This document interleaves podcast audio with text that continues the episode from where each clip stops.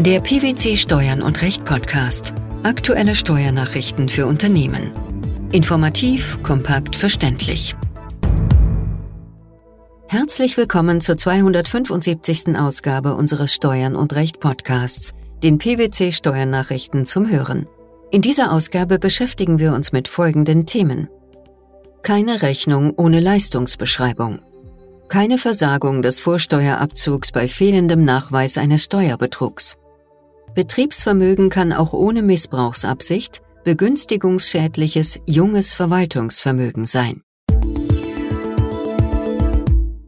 Ein Abrechnungsdokument ist keine Rechnung und kann deshalb auch nicht mit der Folge einer Ausübungsvoraussetzung für den Vorsteuerabzug rückwirkend berichtigt werden, wenn es wegen ganz allgemein gehaltener Angaben nicht möglich ist, die abgerechnete Leistung eindeutig und leicht nachprüfbar festzustellen. Dies hat der Bundesfinanzhof in einem aktuellen Urteil entschieden. Welcher Sachverhalt lag dem Urteil zugrunde? Die Klägerin ist eine Aktiengesellschaft, die unter anderem in den elektronischen Vertrieb von Software eingebunden ist. Hierzu betreibt sie einen Online-Shop für verschiedene Softwarehersteller. Der Kunde schließt über den Online-Shop einen Kaufvertrag unmittelbar mit der Klägerin ab, die wiederum die Software bei dem Softwarehersteller einkauft. Im November 2005 erwarb die Klägerin von einem Verlag Standardsoftware und rechnete darüber mit einer Credit Note, also einer Gutschrift ab. Darin fehlten Angaben zur Steuernummer und zur Umsatzsteuer-Identifikationsnummer des Verlags. Der Gegenstand der Abrechnung war mit Transfer Sum November 2005 beschrieben. Zusammen mit der Credit Note übermittelte die Klägerin einen Accounting Report, in dem unter Produktverkäufe die Nettoumsätze aus den verkauften Softwareprodukten in einer Summe zusammengefasst dargestellt waren. Darauf wurde der Steuersatz in Höhe von 16 Prozent angewendet und als Ergebnis der Rechnungsbetrag brutto angegeben. Die Klägerin übermittelte die Credit Note und den Accounting Report an den Verlag per E-Mail ohne elektronische Signatur. Im Nachgang zu einer betriebsinternen Prüfung übermittelte die Klägerin dem Verlag die Credit Note mit Begleitschreiben vom 26. April 2011 erneut, nunmehr in Papierform. Beigelegt waren ein Blatt mit der Angabe der Steuernummer des Verlags sowie eine Auflistung der von dem Verlag erworbenen Software. Hierauf gab die Klägerin am 28. Juni 2011 eine berichtigte Umsatzsteuererklärung 2005 ab, in der sie aus der streitgegenständlichen Credit Note keine Vorsteuern mehr geltend machte. Gegen diese als Vorbehaltsfestsetzung wirkende Steuererklärung legte sie am 13. Juli 2011 Einspruch ein, mit dem sie eine auf das Streitjahr rückwirkende Berichtigung der Credit Note geltend machte. Das Finanzamt lehnte den Vorsteuerabzug unter anderem mit der Begründung ab, die Leistungsbeschreibung der ursprünglichen Credit Note reiche nicht aus, um die Anforderungen an eine berichtigungsfähige Rechnung zu erfüllen. Die hiergegen gerichtete Klage vor dem Finanzgericht Baden-Württemberg hatte Erfolg. Hiergegen richtete sich die anschließende Revision des Finanzamts. Welche Entscheidungen fällten die Richter des Bundesfinanzhofs in dieser Sache? Die obersten Finanzrichter gaben der Revision des Finanzamtes statt und hoben die Entscheidung der Vorinstanz auf. Nach Auffassung des Senats hat das Finanzgericht zu Unrecht die Voraussetzungen für eine Rechnungsberichtigung und damit einen Anspruch der Klägerin auf den Abzug der Vorsteuer aus der Credit Note für das Streitjahr bejaht. Nach Aussage der BFH-Richter ist das Finanzgericht zutreffend davon ausgegangen, dass die Credit Note für sich genommen nicht zum Vorsteuerabzug berechtigte. Denn zum einen fehlte dort die gemäß Umsatzsteuergesetz geforderte Angabe zur Steuernummer oder Umsatzsteueridentifikationsnummer des leistenden Unternehmers. Zum anderen genügte die Leistungsbeschreibung nicht den Anforderungen des Umsatzsteuergesetzes, weil sich daraus weder die Art noch die Menge der verkauften Produkte ergibt. Wo lag die Vorinstanz nach Meinung der obersten Finanzrichter aber dennoch falsch? Das Finanzgericht hat rechtsfehlerhaft entschieden, dass die Klägerin aufgrund einer Berichtigung der Credit Note durch ihr Schreiben im Jahr 2011 einen Anspruch auf Vorsteuerabzug im Streitjahr hat. Denn das Dokument aus dem Jahr 2005 stellt keine gemäß Umsatzsteuerdurchführungsverordnung berichtigungsfähige Rechnung in Form einer Gutschrift dar. Ein Dokument ist eine Rechnung und damit berichtigungsfähig, wenn es Angaben zum Rechnungsaussteller, zum Leistungsempfänger, zur Leistungsbeschreibung, zum Entgelt und zur gesondert ausgewiesenen Umsatzsteuer enthält. Eine zum Vorsteuerabzug berechtigende Rechnung muss hinsichtlich der Leistungsbeschreibung gemäß Umsatzsteuergesetz Angaben zu Menge und die Art der gelieferten Gegenstände oder zu Umfang und Art der sonstigen Leistung enthalten. Nach diesen Maßstäben fehlt es vorliegend an einer berichtigungsfähigen Rechnung. Denn die Angaben in der Credit Note aus dem Jahr 2005 sind, auch unter Berücksichtigung der weiteren Umstände, unbestimmt und ermöglichen nicht, die abgerechnete Leistung zu erkennen. Warum sieht der Bundesfinanzhof abschließend auch keine Veranlassung, den Europäischen Gerichtshof anzurufen? Die Versagung des Vorsteuerabzugs im Streitjahr, in dem die Klägerin lediglich über ein Dokument verfügte, das die Anforderungen an eine berichtigungsfähige Rechnung nicht erfüllt und in dem deshalb eine erstmalige Rechnung noch nicht erteilt war, entspricht der Rechtsprechung des Europäischen Gerichtshofs. Danach kann der Vorsteuerabzug erst ausgeübt werden, wenn die Lieferung oder sonstige Leistung bewirkt wurde und der Steuerpflichtige im Besitz einer Rechnung ist. Wenn ein Finanzamt nicht dargelegt hat, dass ein Steuerbetrug begangen worden ist, kommt eine Versagung des Vorsteuerabzugs nach der sogenannten Missbrauchsrechtsprechung des Europäischen Gerichtshofs nicht in Betracht.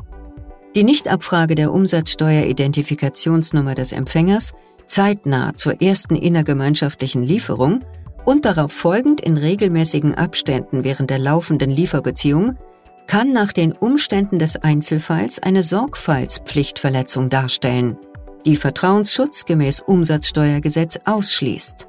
Dies hat der Bundesfinanzhof in einem aktuellen Urteil entschieden. Welcher Sachverhalt war gegeben? Die Klägerin, eine GmbH, betrieb in den Streitjahren im In- und Ausland einen Groß- und Einzelhandel mit alkoholischen und alkoholfreien Getränken. Die GmbH bezog in den Streitjahren Waren sowohl von der R GmbH als auch von der P GmbH. Im Rahmen einer Außenprüfung, in deren Verlauf das Finanzamt von der Steuerfahndung informiert wurde, dass die Klägerin in sogenannte Umsatzsteuer-Karussellketten eingebunden gewesen sei, kam das Finanzamt zu der Auffassung, dass Vorsteuer unter anderem aus den Rechnungen der R GmbH in 2009 nicht abzugsfähig sei, da die Rechnungsausstellerin keine Waren geliefert habe. Daneben gab es weitere Unstimmigkeiten. Wie sahen diese aus? Weiterhin lieferte die Klägerin Getränke an die JSARL, die als Sitz Luxemburg angab. Auf die Anfrage der Klägerin beim Bundeszentralamt für Steuern teilte dieses am 16. Juni 2010 mit, dass die Umsatzsteueridentifikationsnummer der JSARL gültig sei. Die Lieferungen wurden jedoch nicht in Luxemburg, sondern im Inland bewirkt. Die Klägerin richtete ein Schreiben an das Finanzamt und bat um die Prüfung der umsatzsteuerrechtlichen Beurteilung der Geschäfte mit der JSARL, da der wirtschaftliche Hintergrund der Bestellungen und die Abholung durch ein Unternehmen in Luxemburg nicht nachvollziehbar sei. Das Finanzamt stellte am 6. Oktober 2010 fest, dass die Umsatzsteueridentifikationsnummer der JSARL seit dem 24. Juni 2010 nicht mehr gültig war und leitete ein Ermittlungsverfahren gegen die Klägerin ein.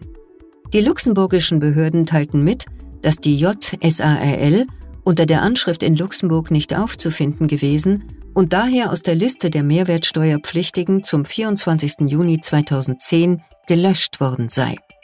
Daraufhin verweigerte das Finanzamt die Steuerbefreiung für innergemeinschaftliche Lieferungen. Die Klägerin berief sich auf den Vertrauensschutz. Wie ging es dann weiter? Die Klage vor dem Finanzgericht hinsichtlich des Vorsteuerabzugs aus den Rechnungen der R GmbH hatte Erfolg. Dagegen seien die Lieferungen betreffend JSARL nicht als weitere steuerbefreite innergemeinschaftliche Lieferungen zu berücksichtigen und der Klägerin insofern auch kein Vertrauensschutz zu gewähren. Daraufhin legten sowohl die Klägerin als auch das Finanzamt Revision ein. Der Bundesfinanzhof hat sich der Entscheidung der Vorinstanz angeschlossen und sowohl die Revision des Finanzamtes als auch die der Klägerin als unbegründet zurückgewiesen. Warum? Wenn die Abfragemöglichkeit nach Umsatzsteuergesetz sorgfaltspflichtwidrig nicht wahrgenommen wird, ergibt sich aus sachlichen Billigkeitsgründen kein Vertrauensschutz. Bei Beachtung der Sorgfalt eines ordentlichen Kaufmanns konnte die Klägerin die Unrichtigkeit der Angaben der JSARL, also die Angabe einer ungültigen Umsatzsteueridentifikationsnummer, erkennen. Deshalb kann er den Vertrauensschutz nach Umsatzsteuergesetz nicht in Anspruch nehmen. Eine Versagung des Vorsteuerabzugs aus den Rechnungen der R GmbH und den Rechnungen eines Schwesterunternehmens der P GmbH, der B GmbH, kam, wie schon das Finanzgericht festgestellt hatte, nicht in Betracht. Was ist der Grund hierfür? Der Vorsteuerabzug kann nur versagt werden, wenn aufgrund der objektiven Sachlage feststeht, dass dieses Recht in betrügerischer Weise oder missbräuchlich geltend gemacht wird. Dies ist nicht nur der Fall, wenn der Steuerpflichtige selbst eine Steuerhinterziehung begeht, sondern auch dann, wenn der Steuerpflichtige wusste oder hätte wissen müssen, dass er mit seinem Erwerb an einem Umsatz teilnahm, der in eine Mehrwertsteuerhinterziehung einbezogen war. Im Streitfall ist aber bereits vom Finanzamt nicht dargetan, worin der ungerechtfertigte Steuervorteil der Klägerin oder der B GmbH als in die Geschäftsvorfälle verwickeltes Schwesterunternehmen der P GmbH bestehen soll. Das bloße Vorliegen einer Kette von Umsätzen und die bloße Vermutung des Finanzamtes, dass die Klägerin die Verfügungsmacht über die Ware tatsächlich nicht von der B GmbH, sondern von der P GmbH erhalten habe, was das Finanzgericht indes nicht festgestellt hat, rechtfertigen nicht die Schlussfolgerung, dass deshalb kein Umsatz zwischen der B GmbH und der Klägerin bewirkt worden sei. Daher kann die Klägerin sowohl die ausgewiesene Vorsteuer aus den Rechnungen der R GmbH als auch aus den Rechnungen der B GmbH in Abzug bringen. Wenn ein Betrieb binnen zweier Jahre vor einem Erbfall oder einer Schenkung Verwaltungsvermögen aus Eigenmitteln erworben oder umgeschichtet hat, entfällt insoweit die Erbschaft und schenkungssteuerrechtliche Begünstigung des Betriebsvermögens. Dies hat der Bundesfinanzhof in den Jahren 2007 und 2010 bis 2012 für Erbschaften und Schenkungen in einer Reihe von Urteilen entschieden. Die Veröffentlichung der Urteile erfolgte am 13. August. Worum ging es im Kern?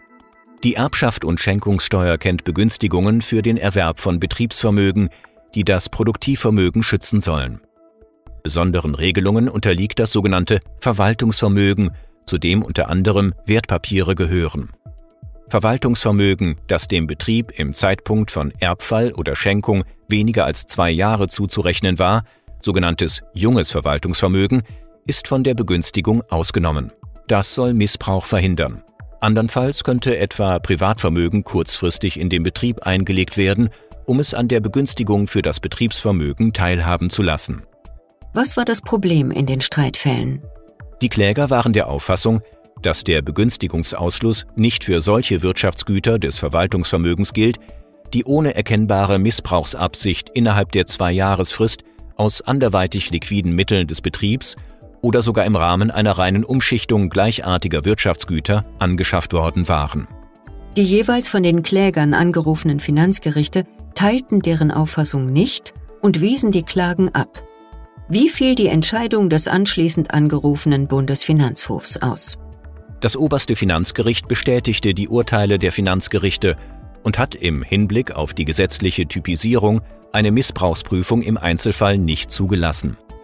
Maßgebend ist deshalb allein, ob das einzelne Wirtschaftsgut des Verwaltungsvermögens, so auch das einzelne Wertpapier, tatsächlich innerhalb der Frist dem Betriebsvermögen zugeführt wurde. Es kommt nicht darauf an, ob dies ein Einlage- oder Anschaffungsvorgang war, wie die Anschaffung finanziert wurde und welche Zielsetzung dem Vorgang zugrunde lag. Auf welche Fälle ist das Urteil anwendbar? Die Entscheidungen sind zu Rechtsvorschriften ergangen, die nach dem Urteil des Bundesverfassungsgerichts vom 17. Dezember 2014 mit der Verfassung wegen Verstoßes gegen den Gleichheitssatz unvereinbar, aber bis zum 30. Juni 2016 weiter anzuwenden waren. Das anschließend in Kraft getretene Recht enthält zum Verwaltungsvermögen eine Reihe detaillierter Neuerungen.